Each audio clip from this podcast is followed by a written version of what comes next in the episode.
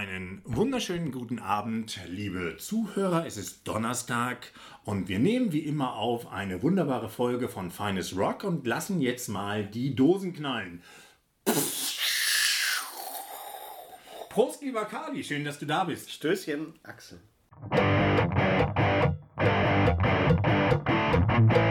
Feines Rock! Time for Feines Rock! Mm, herrlich.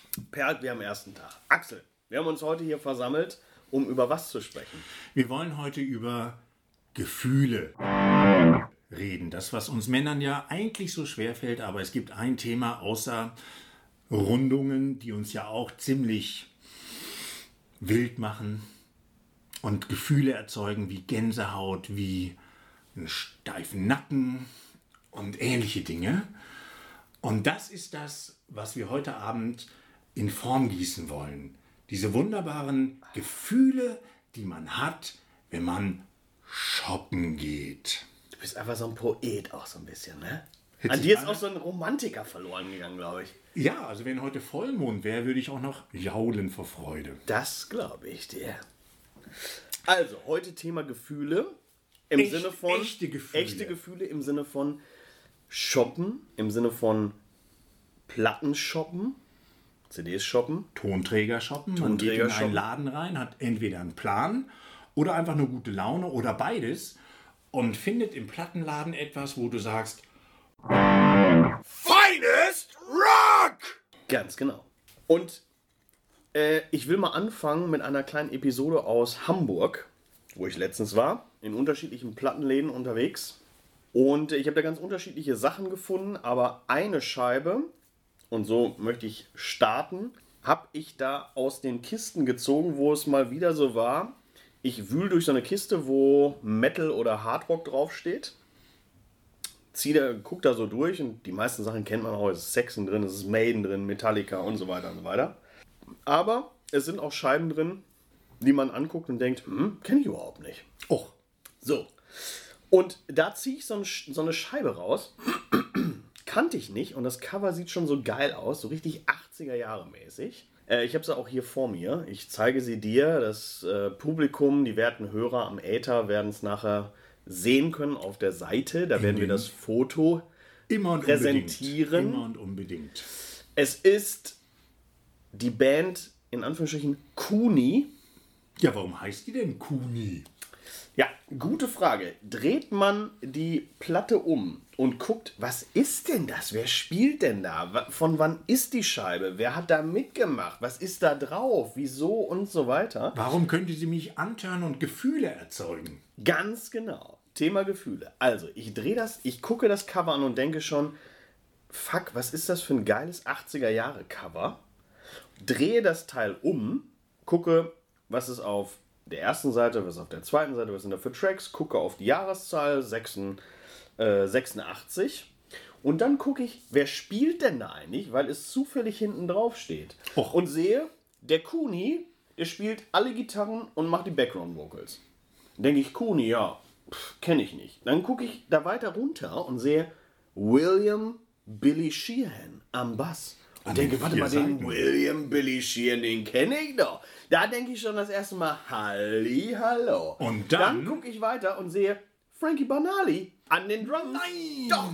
Und Frankie Banali, der alte, äh, alte Held, das war eins der ersten, habe ich letztes Mal schon erzählt. Wir hatten ja schon eine Quiet Riot-Folge, wo Hatten wir wir. auch schon über Frankie Banali gesprochen haben. Leider tot. Leider tot. Da hatte ich schon erzählt, dass eins der ersten Drum-Videos, die ich hatte, Double Bass-Technik von Frankie Banali war. Das hast du erzählt. Und Hatte ich erzählt, geiles Teil. Pass auf, dann gucke ich weiter. Dann steht da noch Chuck Wright am Bass, also auch Quiet Riot, ne? Äh, Steht nicht an, auf welchen Songs wer was spielt, aber auf jeden Fall ist Chuck Wright eben auch aufgeführt als Basser. Und ganz unten noch Kevin DuBrow, Backing Vocals. Auf jeden Fall war das so eine Scheibe, die ziehe ich raus. Kuni sagte mir überhaupt nichts. Das Cover nie gesehen. Äh, drehe um und sehe diese ganzen Namen verteilt auf dieser Scheibe und musste sie sofort mitnehmen. Und äh, das Geile war dann, ich habe sie zu Hause auf den Plattenteller gelegt, angemacht und es ist einfach auch ein porno-geiles Hard Rock 80er Jahre Album. Und Wie wie gesagt, völlig, vermuten lässt. völlig an mir vorbeigegangen.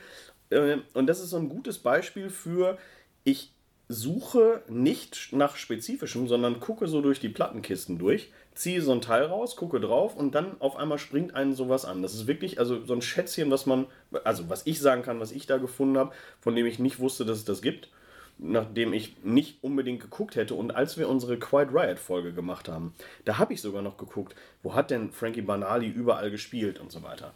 Und auch auf die Scheibe bin ich dabei nicht gekommen, um ehrlich zu sein. Also und da waren schon ganz, ganz viele Sachen, auf die ich gekommen bin. Bei äh, Wikipedia steht eben auch nicht alles oder man findet eben auch nicht alles. Auf das Album bin ich nicht gekommen. Und Billy Sheehan, ich habe auch viele Alben, auf denen der spielt, weil ich auch alter Billy Sheehan-Fan bin, aber auch das Album kannte ich nicht.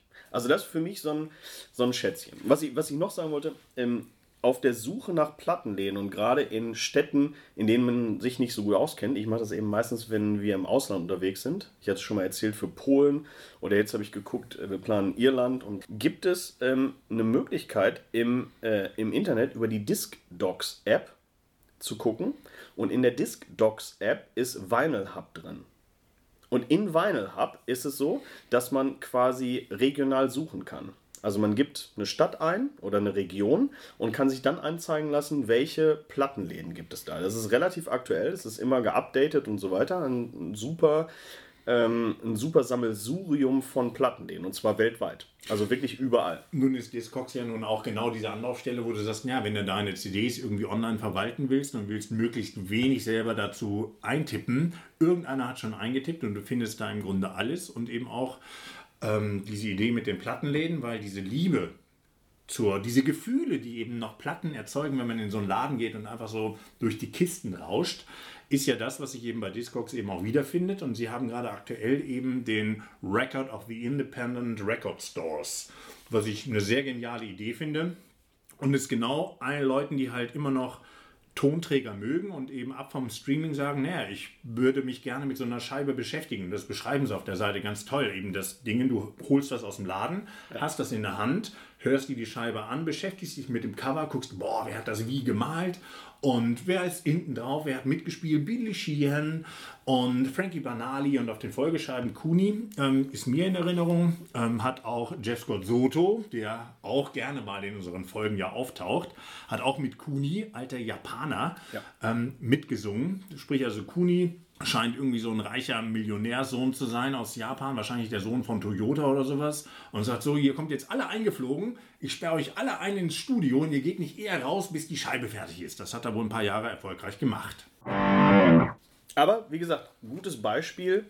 Aktuell, ich gehe in einen Plattenladen, wie gesagt, jetzt Hamburg, das ist glaube ich vier Wochen her, dass wir da waren, und ziehe diese Scheibe da aus dem Regal. Aber genug von mir und meinen Beispielen aus der heutigen Zeit. Axel, du, ich denke mal, du schließt an, ohne es genau zu wissen, an vergangene Zeiten. Und da sind wir schon ganz gespannt, auch die, auch die Zuhörer am Äther, auf deine Geschichten aus den vergangenen Zeiten. Und was holst du jetzt hervor? Was kommt dabei raus? Worauf nimmst du Bezug? Wie, wie stellst du es dar? Auf welches Jahr beziehst du dich? Jetzt komm mal wieder runter! Tag? Jetzt erzähl es doch. So, mache ich doch gerne. Gott sei Dank. Ich könnte, ja, vielen Dank für diese sehr ausufernde So kennt man mich. Worte. Wunderbar.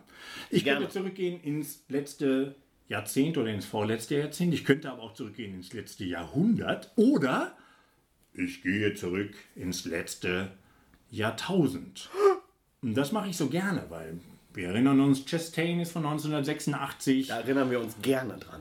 Mein bestes Zeugnis ist von 1986. Da erinnern Meine wir uns auch gerne dran. meine größten sportlichen Erfolge sind von 86.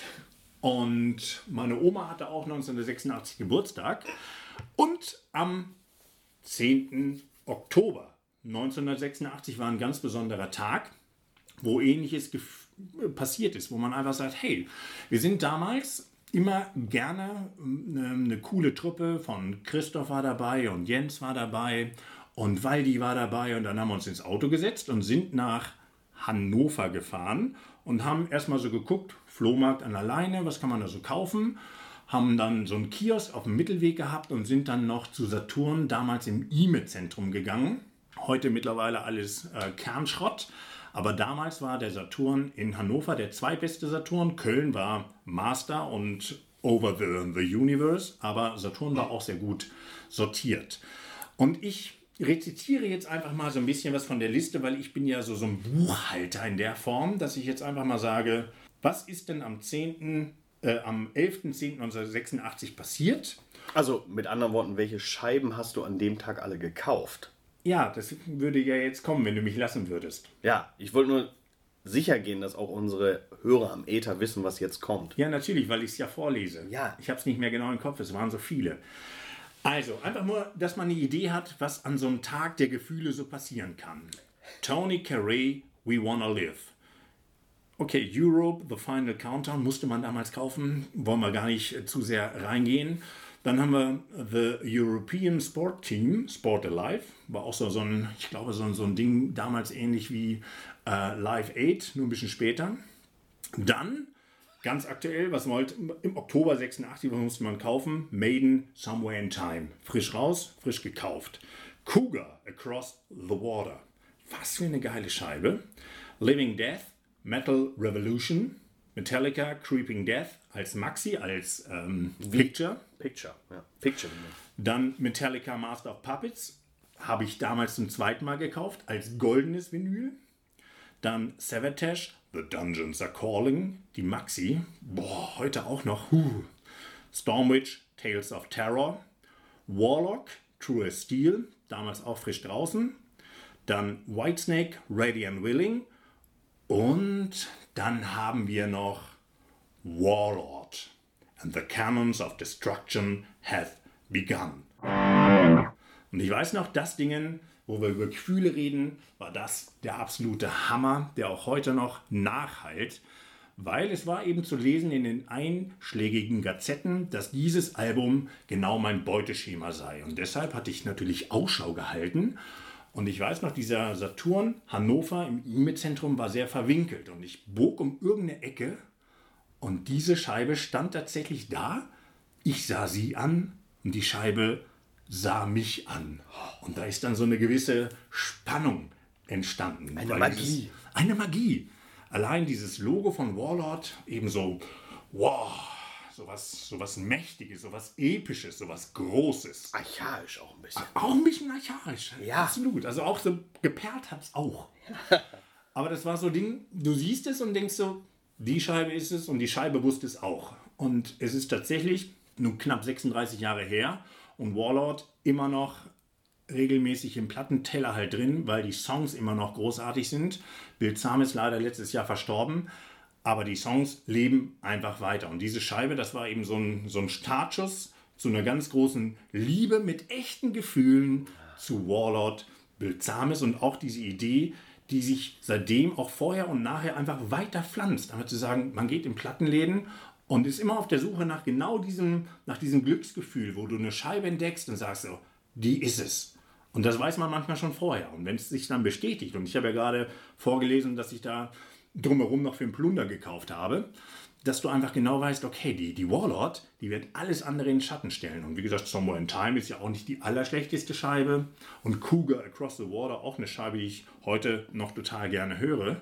Aber Warlord ist das Dingen gesehen, gefunden, gehört, gefeiert. Finest Rock! Und nicht nur das, sondern ja auch, wie bei meiner Kuni-Scheibe, letztendlich etwas, von dem man nicht vorher wusste, dass es so geil ist, sondern du ziehst es raus, eben weil du das Cover geil findest, weil du hinten drauf guckst, wer hat da gespielt und irgendwie denkst, warte mal, warum spielen die da, warum, warum kenne ich die Scheibe nicht? Und legst sie dann auf und es ist auch irgendwie ein Hammerteil. Also auch das letztendlich nicht zu wissen, bei Maiden oder bei Savatage oder so, letztendlich die Erwartungshaltung ist relativ klar oder man hat eine bestimmte Erwartungshaltung, aber eben gerade diese Scheiben, die man rauszieht, von denen man nicht wusste, dass es sie gibt, von denen man nicht ahnte, dass sie existieren, die dann auf den Plattenteller zu legen und de zu denken, wow, was für ein Teil. Naja, So. Und man, man ahnt es schon im Plattenladen, Ja, dass das Ding, das wird sein. Das Ja, genau. so, so, und wo du auch weißt, diese Scheibe wird dich nicht enttäuschen, wie so viele Frauen, sondern einfach treu an deiner Seite stehen, genau wie das Bier, was wir heute Abend genießen. Und das sind die Dinge, die fürs Leben bleiben. Ein schönes Schlusswort. In diesem Sinne, Axel. Charlie. Stößchen. Ja, schönen Dank für deine Geschichte. Und der Aufruf bleibt, geht in die Plattenläden, wenn ihr es mögt, wenn ihr Vinyl oder Tonträger mögt, CDs. Es ist einfach noch eine Besonderheit, ab vom Streaming, die Dinge in der Hand zu haptisch in der Hand zu haben. Analog. Und analog. Es ist so. Es ist immer noch was Besonderes. Und diesem in diesem Sinne sagen wir, schalten Sie auch nächste Woche wieder ein, wenn es heißt Feines Rock!